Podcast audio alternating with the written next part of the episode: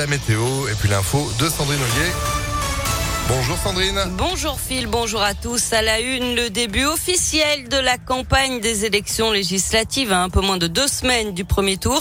Dans le Rhône, ils sont 160 à prétendre à un siège à l'Assemblée nationale. Parmi eux, 14 du mouvement Renaissance, le nouveau nom de la République en marche. Il y a 5 ans, LREM et le Modem avaient gagné 12 circonscriptions sur 14. Cette année, 8 députés sortants sont reconduits, 6 se présentent pour la première fois. Et l'enjeu est de taille, offrir à Emmanuel Macron une majorité absolue à l'Assemblée nationale.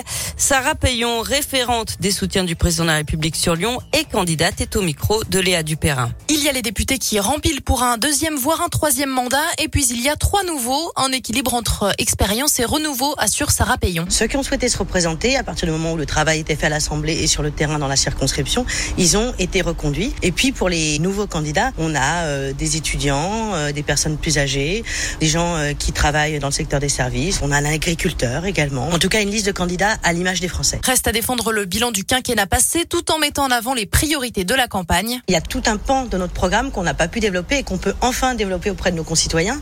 Le premier, c'est la planification écologique dont on n'a quasiment pas parlé effectivement pendant l'élection présidentielle. La nomination de la première ministre en est un symbole, mais derrière ces mots, il faut expliquer aux gens ce que ça veut dire, dire que c'est un enjeu majeur et qui va être un indicateur pour toutes les politiques qu'on mènera dans le quinquennat et qui seront euh, évaluées à l'aune de ces questions-là. Une priorité à laquelle la référente LREM à Lyon ajoute le pouvoir d'achat et la sécurité. Et les infos sur les candidats et sur le programme de Renaissance sont à retrouver sur Les élections législatives auront lieu les 12 et 19 juin. Il a fallu de la patience hier sur les routes pour rentrer à Lyon. Bison fut avait classé la journée noire dans le sens des retours. Il ne s'est pas trompé. On a compté jusqu'à 934 km de bouchons cumulés en France, la plupart sur la 7. Encore des problèmes informatiques chez EasyJet. Plus de 200 liaisons vont devoir être annulées pendant les 10 prochains jours après l'annulation de plusieurs vols déjà jeudi dernier, notamment au départ de Lyon-Saint-Exupéry. La compagnie à annonce déjà le même type de désagrément dans les jours à venir.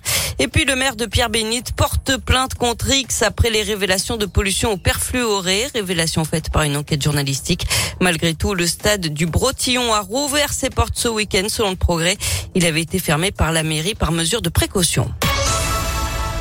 On passe au sport et encore une soirée foot chaotique en France après les violences au Stade de France en marge de la finale de la Ligue des Champions samedi soir. De nouveaux heures ont éclaté au coup de sifflet final du barrage à Saint-Etienne. La, SSE est officiellement reléguée en Ligue 2 après sa défaite contre Auxerre au tir au but. Des supporters des Verts ont envahi le terrain tirant des mortiers d'artifice en direction des vestiaires et de la tribune officielle. Pour les incidents au Stade de France, une réunion interministérielle doit se tenir aujourd'hui autour de la ministre des Sports pour déterminer les responsabilités. L'État parle de dizaines de milliers de Britanniques sans billets qui auraient forcé les entrées du stade avant la finale. Certains médias anglais parlent d'une totale désorganisation côté français. Le foot, comme on l'aime, et les Lyonnaises, puissance 15, 15e titre de championne de France pour les Fenotes après leur victoire à Paris 1 à 0 hier. Elles réalisent le doublé championnat Ligue des Champions. En revanche, le rêve est terminé pour Villefranche et Caladois ne joueront pas en Ligue de la saison prochaine. Ils se sont inclinés à Quevilly-Rouen 2-0 hier. Ils avaient déjà été battus 3 à 1 à l'aller. Et puis en basket, qualification de l'Asvel pour les demi-finales des playoffs. Les Villeurbanais ont battu hier soir Cholet 84 à 82. En demi-finale, ils affronteront Dijon première manche mercredi à l'Astrobal.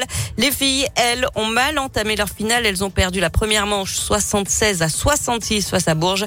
La revanche, c'est demain à 20h45. Eh ben, c'est noté. Merci beaucoup, Sandrine, pour l'info qui continue sur ImpactFM.fr. Vous êtes de retour à 7h30. À tout à l'heure. À tout à l'heure, 7h05.